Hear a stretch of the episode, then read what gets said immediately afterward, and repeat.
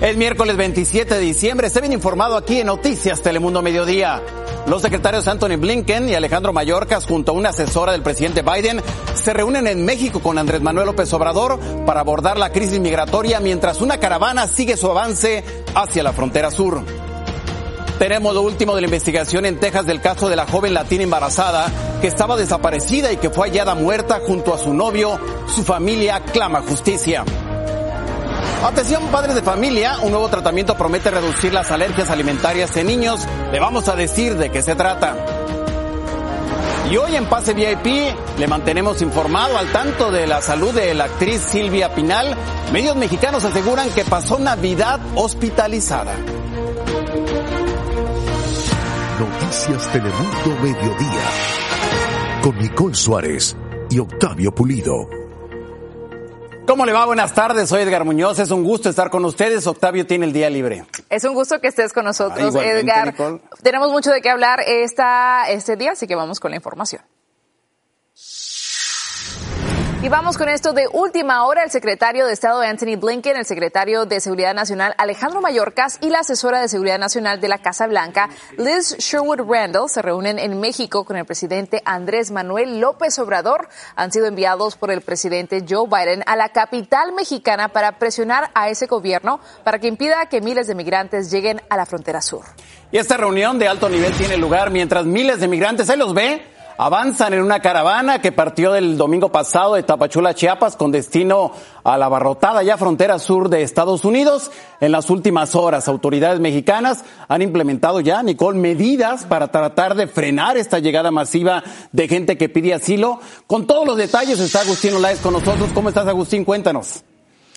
Edgar, Nicole, un encuentro lo dicen bien que se realiza en medio de muchos operativos y redadas, mientras estos ocho mil migrantes avanzan desde Chiapas hacia la frontera norte. Buen día, les saludo desde la capital mexicana. La reunión de alto nivel se llevará a cabo en Palacio Nacional este mediodía entre el presidente Andrés Manuel López Obrador y los secretarios de Estado Anthony Blinken y de Seguridad Alejandro Mayorkas, además de la asesora de seguridad de la Casa Blanca, Elizabeth Sherwood Randall.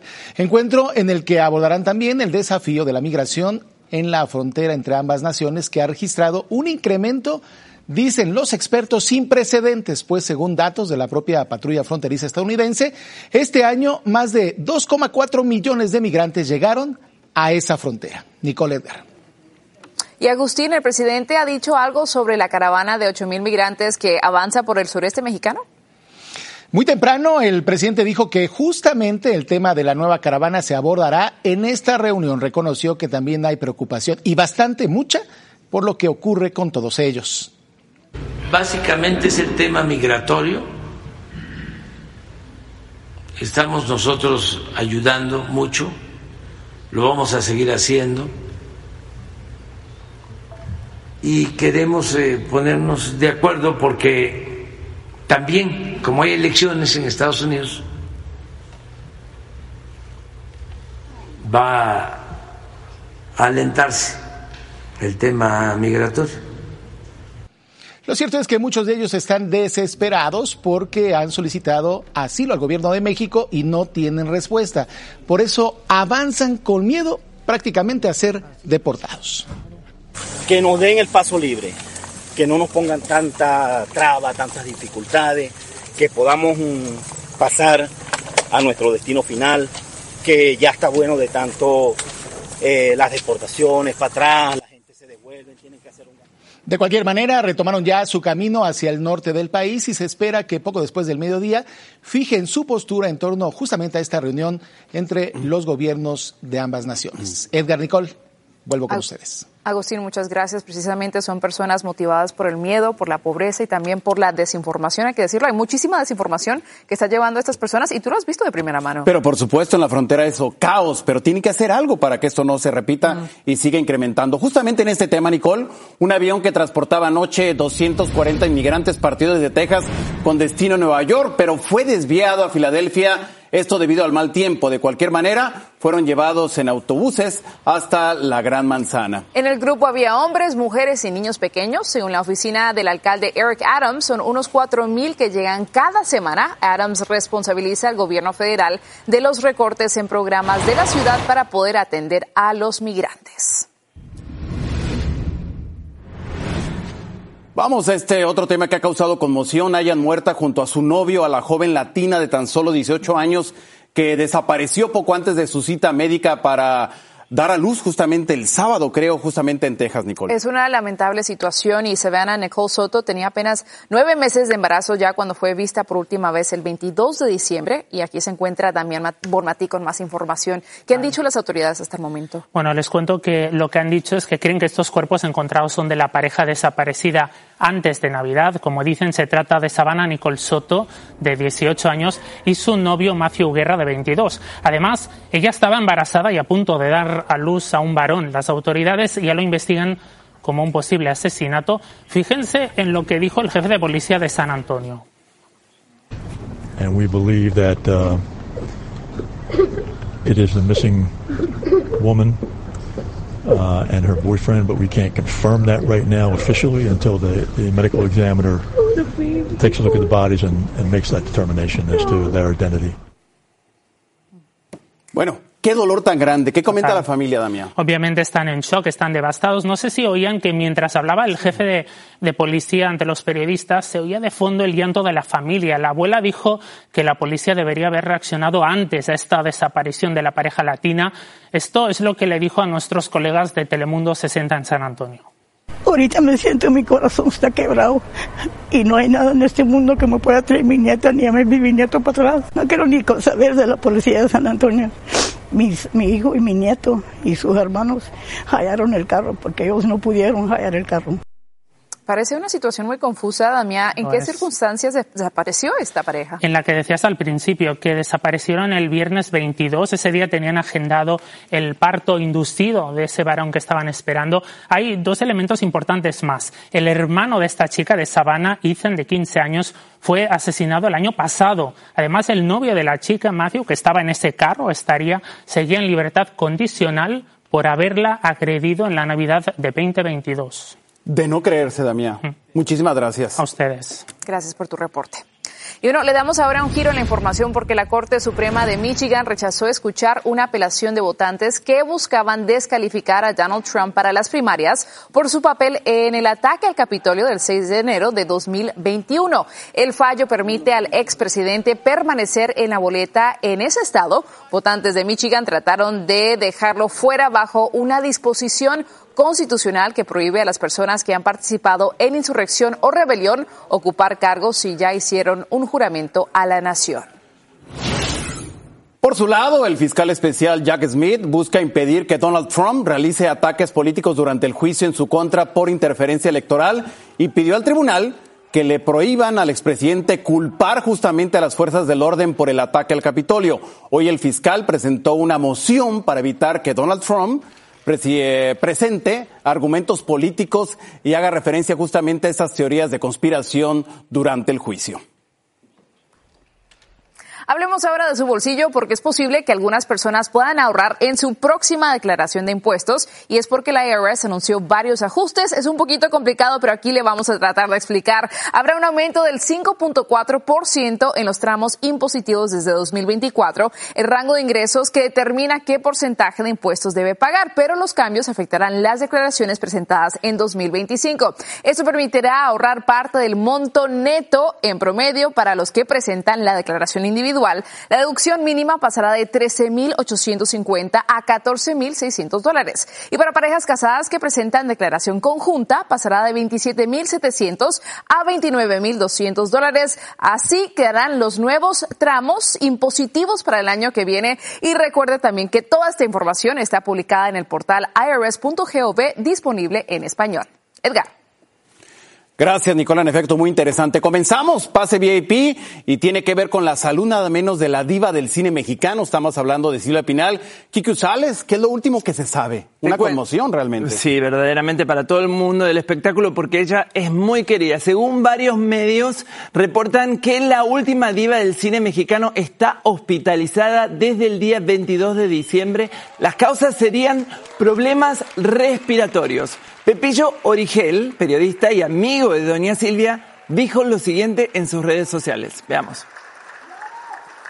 Me contaron que alguien dijo que, que Silvia Pinal estaba muy grave en terapia intensiva y no estoy... Acabo de hablar con Silvita y la señora tiene gripa, pero está perfecta, no está mal, entonces no es nada de alarma.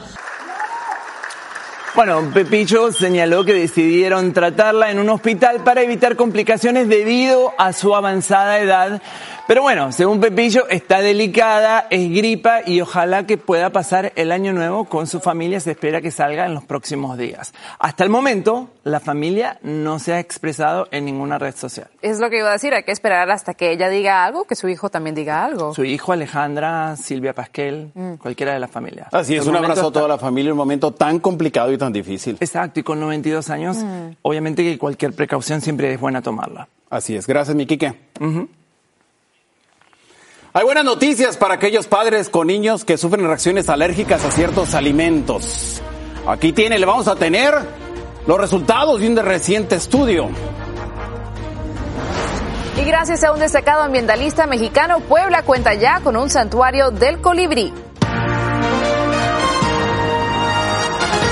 Es un gusto que siga con nosotros. Hablemos de la NBA. Pues los Pistons o los Pistones de Detroit han hecho historia, pero por mala racha que registran, se convierten en el primer equipo en la historia de la liga profesional en acumular 27 derrotas de partidos consecutivos y durante una misma temporada, Nicole. Ay, Lamentable, lamentable. Este terrible récord lo marcaron anoche al caer ante los Nets de Brooklyn 118 por 112. No fue tan mal partido, ¿verdad? El entrenador Monty Williams se limitó a decir que nadie desea quedar marcado por algo así y asumió la responsabilidad por los resultados. Y bueno, ¿qué tal si hablamos ahora de la salud? Algo sumamente importante. Un medicamento inyectable podría ofrecerles alivio a los niños con ciertas alergias. Esto según los resultados de un reciente estudio avalado por el Departamento de Salud y Servicios Humanos de Estados Unidos. Una buena noticia para miles de padres que viven eh, preocupados eh, por sus pequeños, por sus hijos. Miriam Maria se encuentra aquí con nosotros. ¿Cómo estás, Miriam? ¿De qué se trata? Edgar Nicole, muy buenas tardes. Gracias por tenerme aquí. Los resultados de este estudio son muy, pero muy alentadores y les explico por qué. Atención a los papás y abuelos que tienen niños con alergias a diferentes alimentos como el maní, los huevos o la leche. Investigadores del Instituto Nacional de Alergias y Enfermedades Infecciosas trataron a 165 menores, niños y adolescentes con Soler, un medicamento que hoy se utiliza para tratar el asma. Pero, ¿Qué pasó durante el estudio? Los pacientes que consumieron eso, bueno, altas dosis de estos alimentos sin tener reacciones, así que pudieron consumir esos alimentos sin una reacción. Esto es muy, pero muy importante porque según el Departamento de Agricultura de Estados Unidos, entre el 4 y el 8% de los niños en el país sufre algún tipo de alergia alimentaria. Y bueno, cada año esas alergias causan unas 30.000 visitas a urgencias, unas 2.000 hospitalizaciones y lo peor, unas 150 muertes. Ahora se espera que los resultados concluyentes del estudio se publiquen a finales de enero y de ahí quedaría pendiente la aprobación de la FDA. Así que bueno, por el momento toca esperar, pero importante esto, si sus niños sufren de algún tipo de alergia, recuerden siempre consultar cualquier duda con su médico. Es lo más importante que podemos hacer en este momento. Y va a ser muy importante esa aprobación de la FDA porque el medicamento sí es costoso y eso ayudaría a que los seguros médicos también lo cubran, ¿verdad, Miriam? Exactamente, muy importante porque, claro, el precio para muchas familias puede ser demasiado caro para obtener, así que si se llega a aprobar por la FDA, pues eso beneficiaría muchísimo más y permitiría que fuera más asequible. Pero qué maravilla, de verdad, que los niños, muchos de ellos que comen maní o cacahuate, puedan alimentarse sin riesgos de consecuencias alérgicas. Sí, porque creo que son uno de los alimentos más comunes también entre los pequeños, así que sin duda son buenas noticias para los papás, para los abuelos que siempre están pendientes de lo que comen los niños, así que pongan muy, mucha atención y bueno, estaremos pendientes a ver qué dice la FDA, se espera pues alguna decisión para el primer trimestre del año que viene. No, y especialmente para esos pequeños que ni pueden estar en el mismo cuarto con el maní porque en, eso ya tienen una reacción adversa. Gracias Miriam por esta información. Gracias. Y bueno, seguimos con más. Gracias al empeño de un ambientalista de Puebla, cuenta con un santuario, mire, de colibrís. Un ave que es clave en algunas de las creencias de los pueblos originarios de México. El Centro para la Protección del Colibrí alberga, mire usted, 27 variedades de esta especie y está ubicado en las comunidades de San Francisco La Unión. Y detrás de su apertura están los esfuerzos del activista Ángel Díaz, creador de la Fundación Picnic Colibrí. Para crear el santuario, el ambientalista instaló 30 bebederos y plantó flores que ayudan a estas aves a beber néctar natural. A mí me fascina, pero nunca he tenido el privilegio de ver una de cerca. ¿De verdad? No. Ay, qué belleza. El colibrí o colibríes eh, son animales, y lo dice la tradición mexicana, espirituales. Ay, es como que llevan ese néctar a tu vida y bueno, es un asunto más espiritual y muy bonito. Qué hermoso. Bueno, vamos, el rapero estadounidense G, antes conocido como Kanye West, vuelve a hacer noticia en Pase VIP. Le vamos a contar qué dijo ahora sobre la comunidad judía. Y también les contamos cómo anda el corazón de la cantante Mariah Carey después de años de relación con el bailarín Brian Tanaka. Y llegó el momento de pase VIP. Así es, tenemos base VIP. Noticias de que Kanye West pide perdón. Quique está de regreso. Ay, ¿por qué pide perdón o Y les tengo todos los detalles. Resulta que Kanye se disculpó en hebreo con la comunidad judía. El rapero lo hizo a través de sus redes sociales. Dijo lo siguiente, pido disculpas sinceramente a la comunidad judía por cualquier estallido involuntario causado por mis palabras y acciones. No era mi intención herir o faltar el respeto y lamento profundamente cualquier dolor que haya causado. Dijo que espera aprender de lo que pasó, que va a tratar eh, de trabajar esto en sí mismo para mejorar y esperar contar con el perdón de la comunidad. Ahora, la organización judía Liga Antidifamación aceptó las disculpas de Kanye, pero declaró en última instancia las acciones cuentan más que las palabras. Claro, Kike, porque no es la primera vez que ha estado en problemas precisamente por sus comentarios antisemitas. Sabemos que sí le diagnosticaron con trastorno bipolar, pero en el pasado ha perdido contratos multimillonarios y también le han suspendido sus cuentas en redes sociales. Exactamente. Ha querido ser presidente. En fin, qué bueno que se disculpó. Se disculpó. Vamos a ver cómo sigue toda la situación, como dijo la liga. Cambiamos de tema y hablamos de Shakira que fue homenajeada con su propia estatua en Barranquilla. Es de bronce, tiene más de 6 metros de altura. Fue realizada por Gino Rodríguez y junto a él trabajaron más de 30 obreros durante varios meses. Fue colocada en el malecón de su ciudad natal. Estuvieron por ahí sus papás y algunos de sus hermanos en la develación de la estatua. Y lo que más llamó la atención es que la placa debajo tiene faltas de ortografía. Ay, no me digas. no, Así no. que los fanáticos de Shakira empezaron a comentar esto en las redes sociales. Le pusieron mal el apellido. ¿De quién? Al escultor Pobrecita. Márquez. Ah, con Ah, S en lugar de Z o... eh, Primero con S y después con Z. Bueno, tiene un arreglo Dentro de la sencillo. dentro de la misma placa. Oye, no. Oye, pero a mí, que ahora sí me gustó, Ajá. está chula la, la estatua. Claro, Se le ve mucho las caderas, pero está bonita, seis metros, enorme. Pero es la representación de Exacto. Shakira que al igual ella se ha vuelto un emblema no solamente de Colombia, pero específicamente también de Barranquilla precisamente por sus pasos de baile y esas caderas que tiene. No, y la estatua se parece, lo bueno, porque hay otras estatuas que se le han dado a otros artistas que después no se parecen y los artistas quedan con cara como diciendo, bueno, ¿qué pasó acá? Y pasamos a noticias del corazón y hablamos de Mariah Carey y Brian Tanaka, no más. Ponen fin a su relación, se han separado luego de siete años de relación, siete años que estuvieron juntos, así lo confirmó el bailarín en un comunicado publicado en su Instagram. Los rumores de la ruptura comenzaron a surgir en internet, eh, esto fue en el mes de diciembre, a principios, cuando los fanáticos se dieron cuenta de que el bailarín no iba a estar participando del último show de Mariah, Merry Christmas and on Y qué lamentable que quedó porque- fuera del espectáculo también y fuera de Terminó la la de relación Mariah. y adiós. Se acabó. Mariah hasta el momento no ha dicho ni una palabra. Pero hasta el mo- también está pasando por un momento, al parecer, muy positivo en su vida, ¿verdad? Muchos Todos los logros. diciembre porque le llega el cheque Ándale, exacto. de la canción que no para de sonar. Pero fue el año de rupturas, Quique. Fue el año de rupturas. ¿Sí? Sí, claro. ¿Por qué? ¿Pasó algo?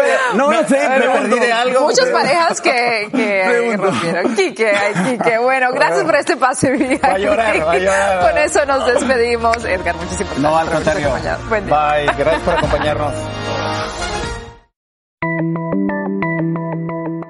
En Noticias Telemundo estamos ahí para que conozcas las historias más interesantes para la comunidad. Soy Cristina Londoño, la corresponsal senior del Noticiero Nacional Telemundo en Washington, D.C. Hola, ¿qué tal? Yo soy Raúl Torres, corresponsal en México. Yo soy Vanessa Ock, corresponsal de Noticias Telemundo y directora de Planeta Tierra. Hola, yo soy Lourdes Hurtado, soy corresponsal del Noticiero Nacional de Telemundo aquí en Miami. Hola, ¿qué tal? Soy Guadalupe Venegas, corresponsal de Noticias Telemundo en el Buró de Los Ángeles. Hola, yo soy Juan Cooper, corresponsal de Noticias Telemundo Puedes encontrarnos en todas las plataformas en donde escuches tus podcasts. En Yo estuve ahí, el podcast semanal de Noticias Telemundo.